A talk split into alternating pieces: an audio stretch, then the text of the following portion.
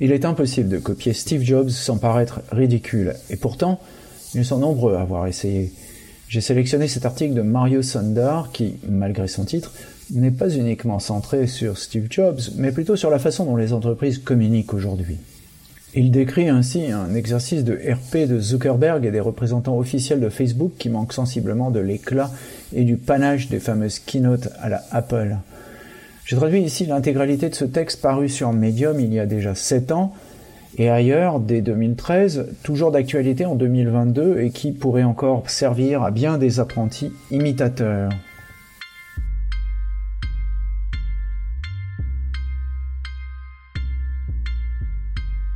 Des interviews, des chiffres, des faits, des études.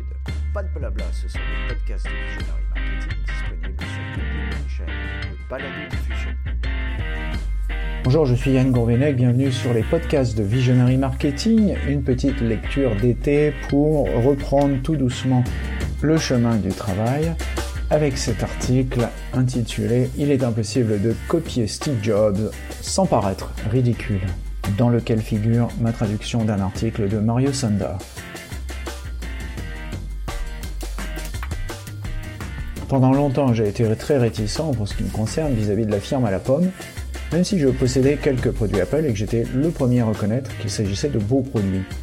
Depuis 2014, dégoûté par les générations de PC de ces années-là, je me suis converti à la secte à la pomme, mais je suis bien content d'avoir échappé à son goût.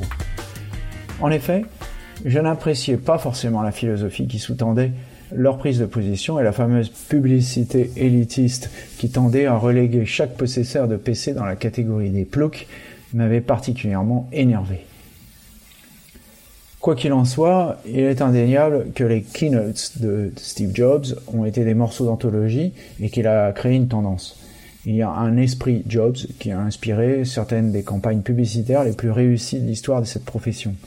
En 2014, un texte issu de la fameuse campagne Think Different, Here's to the Crazy Ones, the Misfits, the Rebels, etc., était même caché dans euh, macOS à l'intérieur du répertoire de Pages, le traitement de texte d'Apple. Mais ce qui est véritablement énervant, c'est cette tendance à singer la forme de discours inauguré par l'homme au pull à col roulé, comme une sorte de passage obligé et pas toujours avec grand succès. Certes, il y a une fameuse keynote d'un patron des télécoms hexagonales qui, l'alarme à l'œil, en 2012, a réveillé la conscience des volatiles qui se faisaient, je cite, plumer par les opérateurs historiques. L'effet fut saisissant et probablement une des meilleures copies de la recette Jobs, la chemise blanche ayant remplacé le pull noir. Les esthètes apprécieront. Pourtant, euh, la copie n'a pas finalement réussi euh, à dépasser l'original et l'essai n'a pas été transformé, notamment avec le raté de 2015. Ce qui n'a pas empêché certains de copier la copie dans un exercice de mise en abîme qui pouvait interpeller, je vous laisserai deviner de qui il s'agit, on ne va pas s'étendre ici. Comme l'a écrit Armand Melville, mieux vaut échouer dans l'originalité que réussir dans l'imitation. Une maxime à méditer, d'autant plus quand on échoue dans cette imitation. Mais Mario Sundar, dont j'ai traduit ce vieux billet, explique pour sa part que la tentative de copier Jobs est vouée à l'échec dès le départ. Ce qui rejoint le discours de François Laurent qui va jusqu'à dire que Steve Jobs est le plus grand contre-exemple de marketing qui existe. Le texte de Mario est toujours aussi fascinant. J'ai publié une première version de ma traduction en octobre 2013, deux ans après le décès de Jobs. Cette version remaniée m'a permis de me replonger dans le texte. Une bonne matière pour une lecture de vacances à mon avis. On y apprend, certes, que copier Jobs vous rendra certainement ridicule. Mais au-delà, Mario nous rappelle, au travers de quelques exemples tirés des discours du gourou à la pomme, comment mieux communiquer et surtout comment communiquer simplement et utiliser la puissance de la métaphore? Paradoxalement, si j'exprimais des réserves sur le Apple de Jobs jusqu'au début des années 2010, je préfère Apple aujourd'hui, malgré tous ses excès, car la marque a le mérite de s'assumer sans embâche comme réellement élitiste et haut de gamme. C'est étrange, car la différence entre les produits Apple et les autres, à force de copiage et de recopiage dans les deux sens, a fini par s'estomper. Le prix, quant à lui, est resté le même. Je me sens moins coupable de céder à ce goût pour le luxe maintenant que la marque est débarrassée de son gourou. C'est ce côté grand chef religieux qui m'ennuyait et pas du tout les produits de la marque que je connaissais depuis le Macintosh dans sa version de 1984. Sans même rappeler que Jobs n'a pas créé Apple tout seul et que la firme devait beaucoup, sinon tout, au remarquable travail de Regis McKenna. Rappelons aussi que le chiffre d'affaires semble s'être bien accommodé de cette disparition. Ce chiffre d'affaires d'Apple entre 2004 et 2021 en milliards de dollars américains en 10 ans, soit depuis la mort du cofondateur de la firme, octobre 2021, le chiffre d'affaires a été multiplié par près de 3,5. À noter que la moitié des iPhones vendus dans le monde le sont en Chine. Donc ça, c'est un point de nuance important. Pour les détracteurs de Tim Cook, si les années 2004 à 2011 sont ramenées en base 100, c'est le chiffre d'affaires des 7 dernières années précédant la disparition de Jobs. Les 7 années qui suivent sont à l'indice 455. Et les 7 années dernières, à partir de 2021, à l'indice 577. Voilà qui est impressionnant. Ce calcul maison sur la base des chiffres Apple a été réalisé grâce à Statista. Marque élitiste donc, ce qu'elle a toujours été, mais au moins elle ne cherche plus aujourd'hui à prétendre susciter la rébellion ou je ne sais quel anticonformisme en léger décalage avec les clients de la marque. Place à cet article de Mario Sundar qui rentre plus dans le détail que je ne saurais le faire dans la logique du fondateur mythique de la firme à la pomme. Copier Steve Jobs n'a aucun sens par Mario Sundar. La magie a quitté le bâtiment avec Jobs. À l'occasion de l'anniversaire de son décès, ce billet a été écrit en 2013, en octobre. Trois raisons pour lesquelles sa présence nous manquera toujours. C'est Sundar qui parle. Je me souviens du moment où Steve Jobs a fait défiler la musique et a prononcé ces mots magiques It scrolls like butter. Ça, littéralement, ça scrolle comme dans du beurre. Tout en illustrant la beauté de l'iPhone original. C'est pour des moments comme celui-ci que vous vivez en tant que professionnel obsédé par la technologie dans la Silicon Valley. Et avec Jobs, nous avons pu voir le Michael Jordan de la technologie sur le terrain à son meilleur. iPod, iPhone, iPad, les succès n'ont cessé de se succéder et Jobs les a rendus superbes. Jobs disait en 1987 Je pense que j'ai encore cinq grands produits en moi. Une de mes bêtes noires d'aujourd'hui, c'est toujours Mario Sander qui parle, c'est lorsque des entreprises essayent de copier le style des lancements de produits initiés par Steve Jobs. Pas le style Apple, car la nouvelle mécanique de relations publiques d'Apple laisse beaucoup à désirer. Mais ce que Jobs a créé, personne d'autre ne peut le mettre en place car c'était, et ce sera toujours, du Jobs d'anthologie. Nombreux sont les PDG qui ont essayé d'imiter Jobs au point que c'est devenu un cliché, même satirisé par les scribes de la Silicon Valley. Kevin Roos a écrit sur l'appelification des relations publiques de Facebook à la lumière d'une conférence de presse de l'entreprise de Menlo Park. Je suis assis au siège de Facebook, écrit Kevin Roos, à Menlo Park, dans une pièce remplie du cliquetis symphonique des touches produits par des centaines de blogueurs technologiques qui écrivent tous les mêmes articles et mettent à jour les mêmes blogs en direct sur des ordinateurs portables Apple, tous identiques. Et plus loin, Zuckerberg est parti depuis longtemps, il a disparu derrière une masse grouillante de journalistes des deux caméras et est sorti par une porte dérobée comme un président en exercice. Alors, maintenant, il n'y a plus de nous et les RP. Ah, les RP. Les responsables de la communication de Facebook ont chacun leur journaliste attitré et sont postés devant les espaces de démo, affichant graphes sur une série d'ordinateurs. Les autres personnes autorisées à parler tournent en rond autour de la pièce. Il doit être une cinquantaine. Une palanquée de professionnels au visage frais et souriant avec des réponses soigneusement écrites à nos questions dans leur poche. Mais aucune entreprise, c'est Sander qui parle, ni aucun PDG ne s'approche de l'étalon or établi par Steve Jobs, parce qu'aucune entreprise ne pourra jamais être Apple avec Jobs. Je n'ai jamais assisté à un événement Apple à l'époque de Steve Jobs, mais je suppose que le discours est presque identique. Le fondateur charismatique, la présentation bien rythmée et la manière subtile dont certains médias sont privilégiés tout ceci est tiré euh, d'un manuel élaboré il y a 10 ans et qui a été utilisé pour transformer une petite société informatique en la plus grande entreprise du monde. Ce manuel copié par toutes les grandes entreprises, d'Amazon à Facebook, oublie trois éléments clés pour que cette communication fonctionne. Un produit qui tue, un fondateur charismatique et les valeurs réelles pour les utilisateurs. Oui, Apple avait sa machine de guerre en relations publiques, mais ce qui faisait la différence, c'était Jobs lui-même. La différence résidait dans les simples réponses par email que Jobs envoyait personnellement aux utilisateurs qui lui écrivaient au sujet des produits Apple. La différence, c'était le discours passionné de Jobs avec n'importe quel utilisateur sur tout ce qui concerne Apple. La différence résidait dans la façon dont Jobs écrivait ses missives pour désamorcer la controverse lorsque la situation l'exigeait. La différence réside dans le fait qu'il étayait ses missives en s'opposant publiquement aux développeurs ou aux journalistes, en les évangélisant et en les gagnant à sa cause lorsqu'il les interpellait. La différence résidait dans une approche holistique de la communication ouverte avec les utilisateurs en les traitant comme des adultes. La magie avec Jobs était sa communication sans effort, un utilisateur passionné du produit lui-même, dont les démonstrations communiquaient son émerveillement autour d'Apple qui a véritablement changé notre façon d'interagir avec la technologie.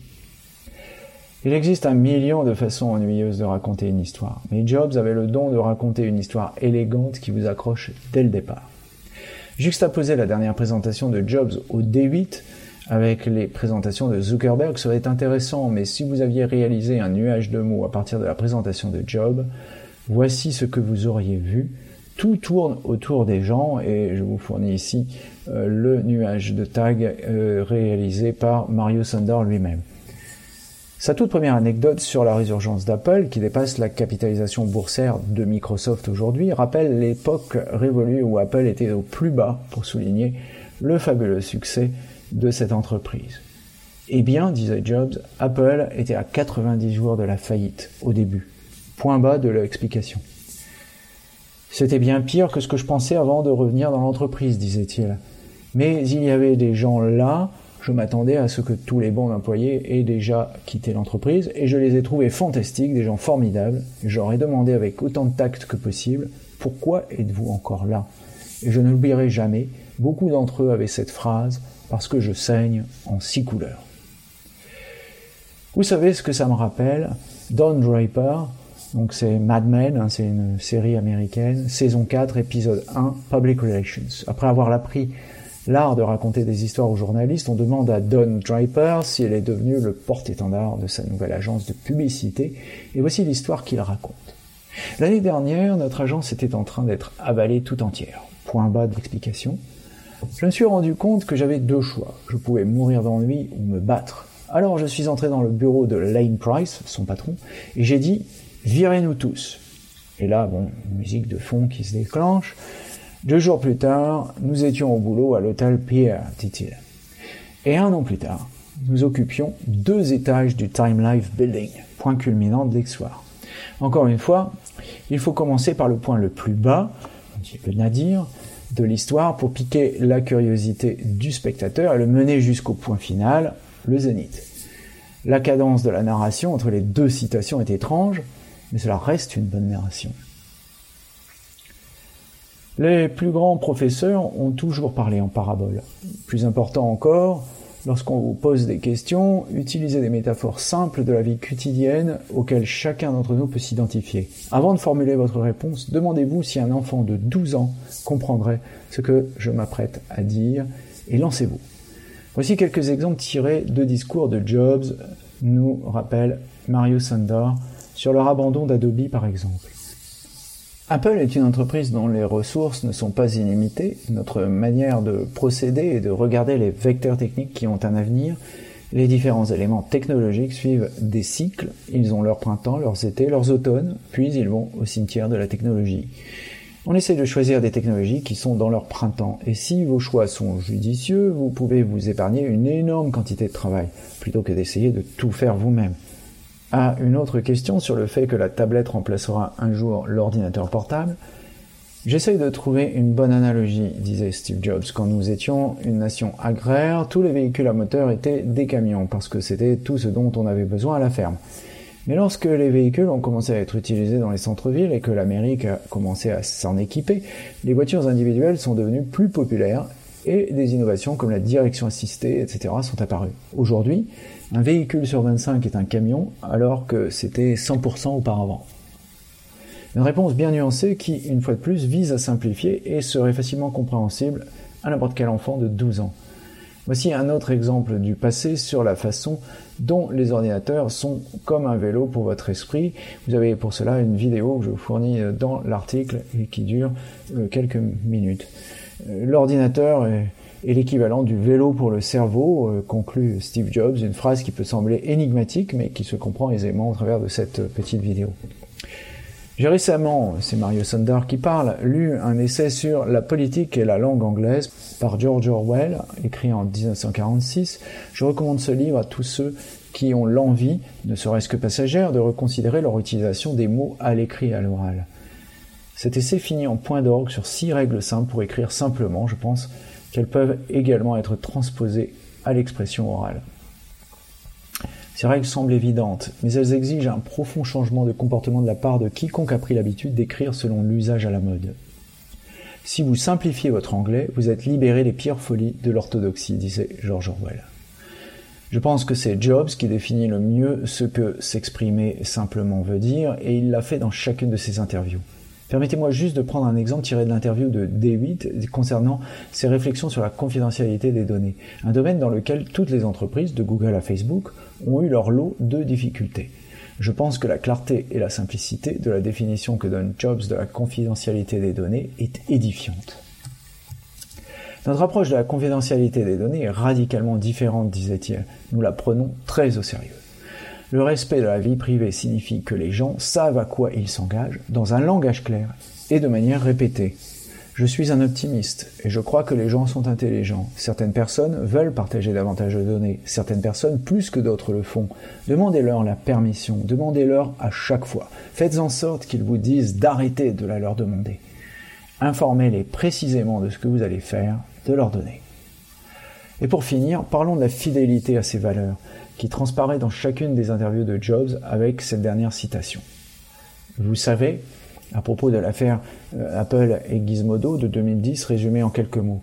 Le site web de Gadget euh, Gizmodo, euh, appartenant à Gawker Media, a stupéfié le monde de la technologie à l'époque en publiant des photos de ce qui était certainement un prototype du prochain iPhone. Selon le rapport initial, le téléphone aurait été perdu par un ingénieur logiciel d'Apple éméché puis retrouvé par quelqu'un qui a laissé Gizmodo l'examiner selon John Cox de Network World.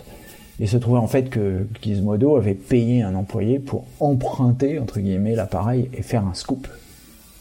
Donc je reprends le discours de Jobs. Vous savez, lorsque l'affaire Gizmodo s'est produite, j'ai reçu beaucoup de conseils qui disaient euh, vous devez laisser tomber. Il ne faut pas poursuivre un journaliste parce qu'il a acheté un bien volé et qu'il a essayé de faire pression sur vous. Il faut laisser tomber. Et j'ai réfléchi profondément à tout ça. Et j'ai fini par conclure que la pire chose qui puisse arriver, alors que nous grandissons et que nous devenons plus influents dans le monde, est de changer nos valeurs fondamentales et de commencer à laisser tomber. Je ne peux pas faire ça, je préfère démissionner. Nous avons les mêmes valeurs aujourd'hui que depuis le départ. Et conclut euh, Mario Sundar, cette constance est vraie pour les compétences de communication sans faille de Jobs.